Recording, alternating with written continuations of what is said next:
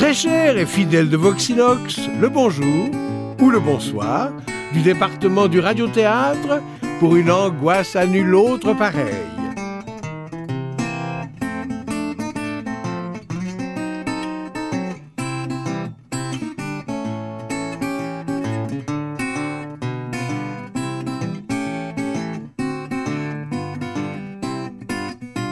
Le fiasco de Los Amigos, ou comme quoi, pour vivre heureux, il faut mourir assis.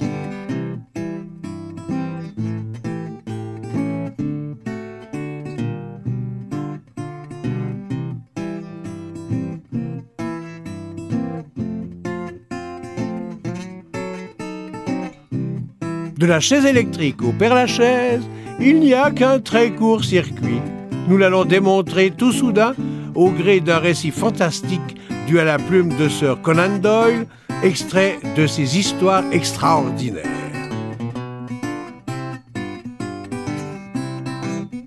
Dans la quasi-totalité des rôles, le célébrissime Gilles Thibault, et dans celui de Peter Stulpnagel, mon humble personne, co-signataire de cette dramatique, Valdo Sartori, pour votre radio préférée, voxinox.ch.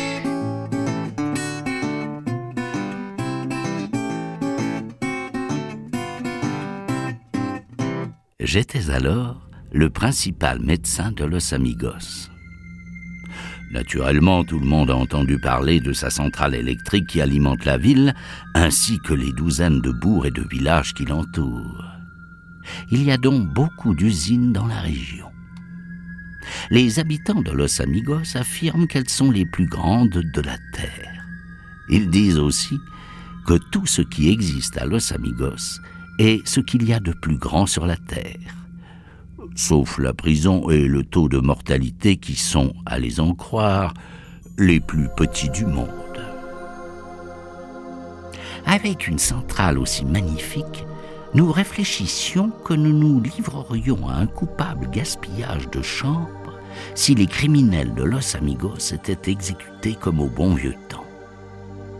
Nous savions que des électrocutions avaient eu lieu dans l'Est, mais que leur résultat, après tout, n'avait pas été aussi instantané qu'on l'avait espéré. Nos ingénieurs arquèrent le sourcil quand ils apprirent par les journaux quelle faible charge avait été utilisée pour faire périr des hommes. Ils jurèrent qu'à Los Amigos, lorsqu'un irrécupérable leur serait remis, il serait traité avec décence et bénéficierait du concours de toutes les grosses dynamos les ingénieurs disaient qu'il ne fallait pas être mesquin dans des circonstances pareilles et qu'un condamné à mort devait avoir toute la sauce. Aucun ne se risquait à prédire avec exactitude l'effet obtenu. Mais tous s'accordaient pour certifier qu'il serait dévastateur et mortel. Certains pensaient que le condamné serait littéralement consumé, d'autres envisageaient sa désintégration. Seule l'expérience pouvait trancher le débat. C'est à ce moment que Duncan Warner fut capturé. Warner était depuis plusieurs années réclamé par la loi et par personne d'autre. Cerveau brûlé, assassin, auteur d'innombrables agressions dans les trains ou sur les routes, il se situait au-delà de la pitié humaine il avait douze fois mérité la mort, et les gens de Los Amigos lui en promirent une fastueuse. Comme s'il s'estimait indigne de leurs attentions, il tenta de reprise de s'évader. Il était grand, puissant, musclé. Il avait une tête de lion, des tresses noires emmêlées, une barbe en éventail qui lui recouvrait le buste. Quand il passa en jugement, il n'y avait pas plus bel homme dans la foule qui emplissait le prétoire. Il arrive parfois que c'est au banc des accusés qu'on trouve la meilleure tête. Cependant, sa bonne apparence n'aurait su compenser ses mauvaises actions. Son avocat fit l'impossible, mais Duncan Warner fut remis à la discrétion des grosses dynamos de Los Amigos. j'assistais à la réunion du comité quand son affaire fut discutée. Le conseil municipal avait en effet désigné une commission de quatre experts pour la mise au point de l'exécution. Trois sur quatre étaient parfaits. Joseph McConnor avait inventé et construit les dynamos, Joshua Westmacott présidait aux destinées de la compagnie d'électricité de Los Amigos. J'étais le premier médecin de la ville. Le quatrième était un vieil Allemand qui s'appelait Peter Stolpnagel. Les Allemands étaient nombreux à Los Amigos. Ils votèrent tous pour leurs compatriotes. Voilà comment il fut élu au comité. On disait qu'il avait été en Allemagne un électricien extraordinaire, et il s'affairait continuellement sur des fils, des isolateurs et des bouteilles de lait. Mais comme rien ne sortait de ses travaux, comme il n'avait obtenu aucun résultat digne d'être publié, on avait fini par le considérer comme un maniaque inoffensif qui avait fait de la science sa marotte. Nous trois, hommes pratiques, nous sourîmes quand nous sûmes qu'il allait siéger à nos côtés. À la réunion du comité, nous arrangeâmes les choses entre nous sans nous soucier du vieux bonhomme qui écoutait la main en cornet autour de l'oreille, car il n'avait pas l'ouïe fine. Il ne participa pas plus au débat que les représentants de la presse qui prenaient des notes sur les bancs du fond. Il nous fallut peu de temps pour tout régler. À New York, une décharge de 2000 volts avait eu lieu et la mort du condamné n'avait pas été instantanée. Le voltage avait été insuffisant, voilà tout. Los Amigos ne renouvellerait pas cette erreur. Le courant serait six fois plus fort. Il aurait donc six fois plus d'efficacité. Rien n'était plus logique. Toute la puissance concentrée des grosses dynamos serait utilisée sur Duncan Warner. Tous les trois, nous avions pris les décisions adéquates et nous allions lever la séance quand notre silencieux compagnon ouvrit la bouche pour la première fois. Messieurs, vous me paraissez particulièrement ignorantes des effets de l'électricité. Vous ne connaissez pas les premiers principes de son action sur un être humain. Le comité allait répliquer vertement à ce commentaire désobligeant, mais le président de la compagnie d'électricité passa une main sur son front pour réclamer de l'indulgence envers un maniaque. Voudriez-vous nous indiquer, monsieur, ce que vous trouvez de défectueux dans nos conclusions? Votre supposition qu'une forte dose d'électricité accroîtra l'effet d'une dose plus petite, ne croyez-vous pas possible qu'elle provoque un effet totalement différent? Savez-vous quelque chose par des expériences réelles sur les effets de choc pareils? Nous le savons par analogie. Toutes les drogues ont en effet accru quand on augmente la dose. Euh, par exemple, par exemple, le whisky. Euh, certes, le whisky. La preuve est là. Votre argument n'est pas fameux. Quand je prends du whisky, je m'aperçois qu'un fer m'énerve, mais que six fers me font tomber de sommeil, ce qui est juste le contraire. Supposez maintenant que l'électricité agisse de même, avec une efficacité inversement proportionnelle à sa force. Que ferez-vous? Nous trois, hommes pratiques, nous éclatâmes de rire. Nous savions que notre collègue était pittoresque, mais nous n'aurions jamais cru qu'il poussait la fantaisie jusque-là. Et alors? Nous assumerons nos risques. Je vous prie de réfléchir. Que tes ouvriers qui ont touché tes fils et qui ont reçu une décharge de quelques centaines de volts seulement sont morts sur le champ. Le fait est bien connu. Et cependant, quand une force plus grande a été utilisée sur un criminel de New York, l'homme s'était battu quelque temps. Ne voyez-vous pas maintenant nettement qu'une dose plus petite est plus mortelle? Je pense, messieurs, que cette discussion a suffisamment duré. Ce point, je crois, a déjà été tranché par la majorité du comité, et Duncan Warner sera électrocuté mardi par une décharge de tout le courant des dynamos de Los Amigos. Est-ce exact? Je suis d'accord. Moi aussi. Et moi, je proteste. la motion est donc adoptée, mais votre protestation sera enregistrée au procès verbal. La séance est levée. Les assistants à l'exécution étaient peu nombreux. Les quatre membres du comité, naturellement, ainsi que le bourreau qui devait agir sous leurs ordres. En outre, le grand prévôt des États-Unis, le directeur de la prison, l'aumônier et trois journalistes. La salle, petite pièce en briques, était une dépendance de la station centrale électrique. Elle avait servi de blanchisserie. Il y avait encore dans un coin un poêle et du petit bois, mais pas d'autres meubles, à l'exception d'une seule et unique chaise pour le condamné. Une plaque métallique placée devant elle pour les pieds de Warner était reliée à un gros câble isolé. Au-dessus de la chaise, un autre câble pendait du plafond. Il pouvait être relié à une petite baguette métallique sortant d'une sorte de bonnet qui devait être placée sur sa tête. Quand cette connexion serait établie, ce serait pour Duncan Warner la minute fatale. Nous attendions en silence l'arrivée du prisonnier. Les ingénieurs paraissaient un peu pâles et ils jouaient nerveusement avec les câbles. Le grand prévôt lui-même, pourtant endurci, était mal à l'aise, car une simple pendaison était une chose, et cet anéantissement de chair et de sang une autre. Quant aux journalistes, ils étaient plus blancs que leurs feuilles de papier.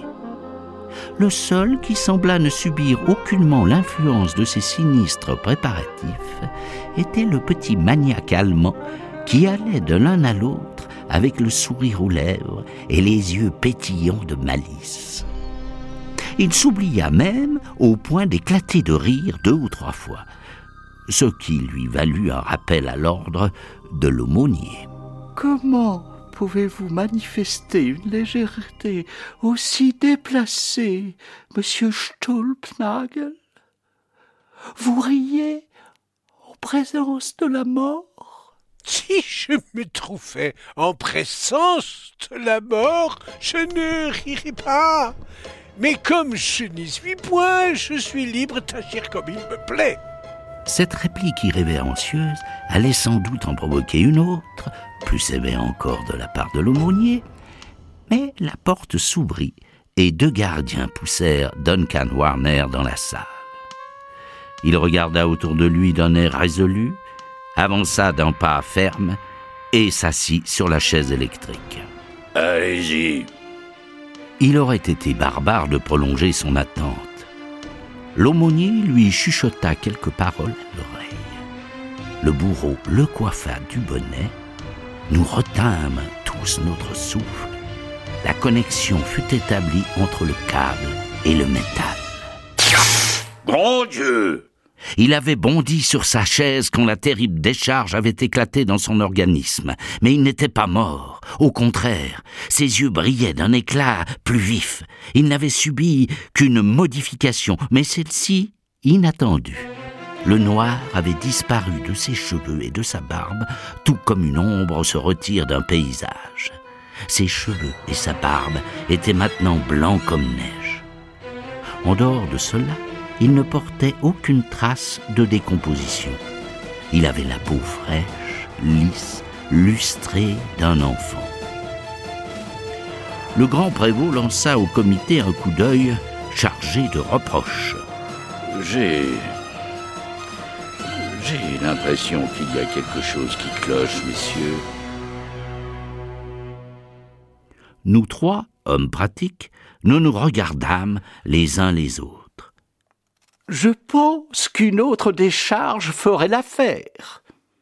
À nouveau, le courant passa. À nouveau, Duncan Warner sauta sur sa chaise et cria Mais ce fut bien parce qu'il était demeuré sur la chaise que nous le reconnûmes. En une fraction de seconde, il avait perdu sa barbe et ses cheveux, et la salle ressemblait à un salon de coiffure le samedi soir. Il était toujours assis, les yeux encore brillants, la peau luisant d'une santé parfaite, mais il avait le crâne nu, comme un fromage de Hollande, et un menton débarrassé du moindre duvet. Il commença à faire tourner l'un de ses bras, lentement et avec scepticisme au début, mais avec de plus en plus de confiance. J'avais des ennuis à ce bras-là. Les médecins du Pacifique y perdaient leur latin. Or à présent, il est comme s'il était remis à neuf. Et aussi souple qu'un rameau de hickory. Vous vous sentez bien Je me suis jamais senti aussi bien de toute ma vie. La situation était pénible. Le grand prévôt braqua ses yeux étincelants en direction du comité. Peter Stulpnagel souriait de toutes ses dents et se frottait les mains. Les ingénieurs se grattaient la tête. Le prisonnier scalpé faisait tourner son bras et paraissait ravi. Je pense qu'une nouvelle décharge. Non, monsieur. Nous avons eu suffisamment de bêtises pour une seule matinée. Nous sommes ici pour une exécution. L'exécution aura lieu. Que. Que proposez-vous? Il y a un anneau convenable au plafond. Allez chercher une corde et l'affaire sera réglée. Pendant que les gardiens se mettaient en quête d'une corde, un certain temps s'écoula dans un malaise croissant. Peter Stulpnagel se pencha vers Duncan Warner et lui dit quelques mots à l'oreille. Le condamné le regarda avec ahurissement. C'est pas Comment? Pas moyen de... Peter secoua la tête, négativement cette fois, et les deux hommes éclatèrent de rire, comme s'ils avaient échangé une bonne plaisanterie. Les gardiens rapportèrent la corde, et le grand prévôt passa personnellement le nœud coulant autour du cou du criminel. Ensuite, les deux gardiens, le bourreau et lui-même, hissèrent leur victime en l'air, où il se balança. Pendant une demi-heure, il resta pendu au plafond.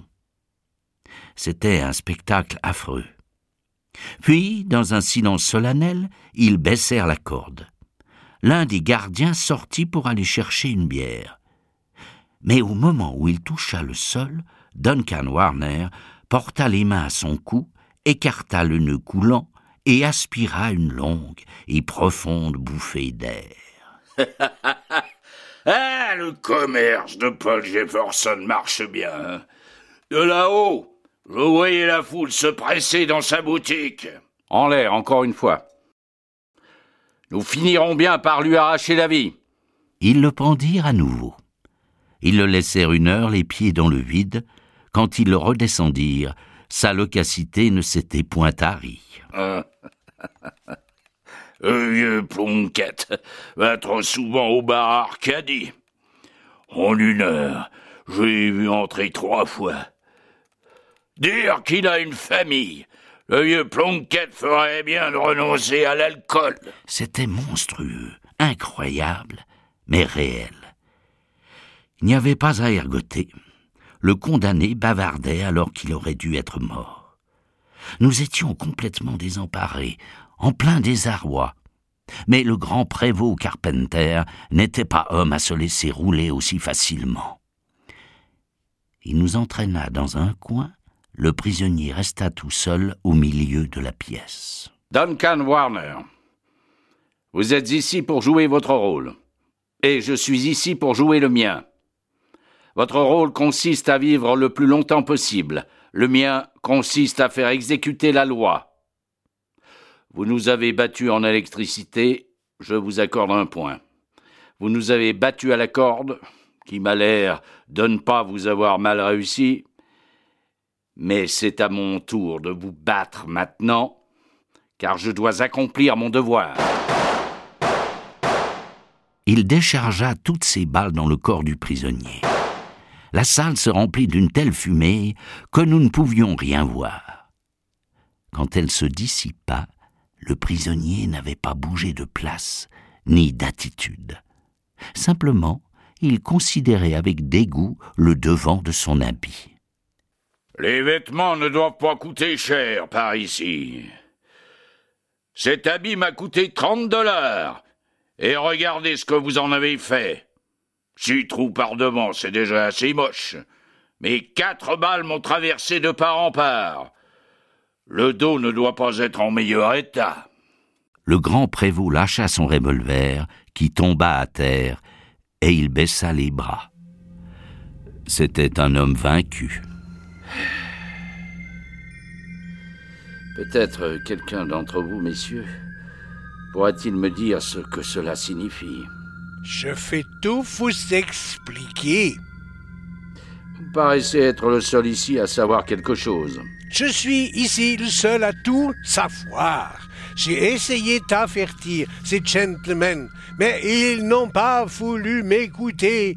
Alors j'ai tenu à ce qu'ils apprennent par l'expérience. Savez-vous ce que vous avez fait avec votre électricité massive? Tout simplement, vous avez accru la vitalité du condamné. À présent, il est capable de défier la mort pendant des siècles. Des siècles?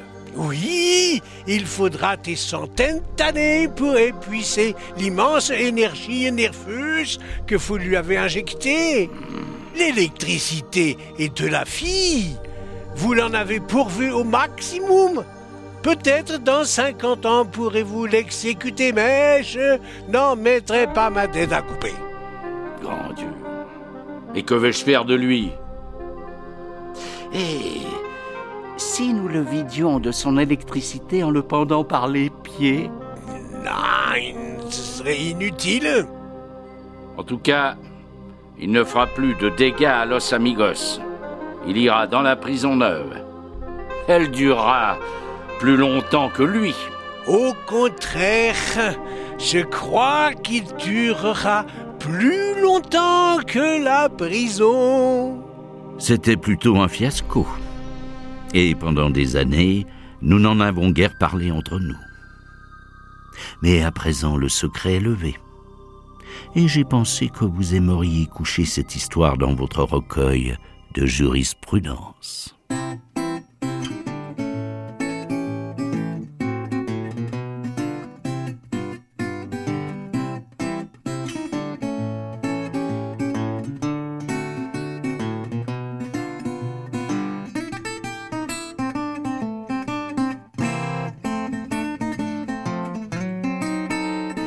Le département dramatique de Voxinox vous a présenté Le fiasco de Los Amigos, un récit fantastique extrait des histoires extraordinaires de Sir Conan Doyle.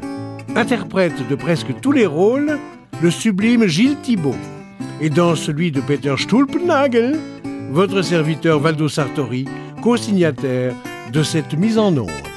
Pour voxinox.ch, bien sûr.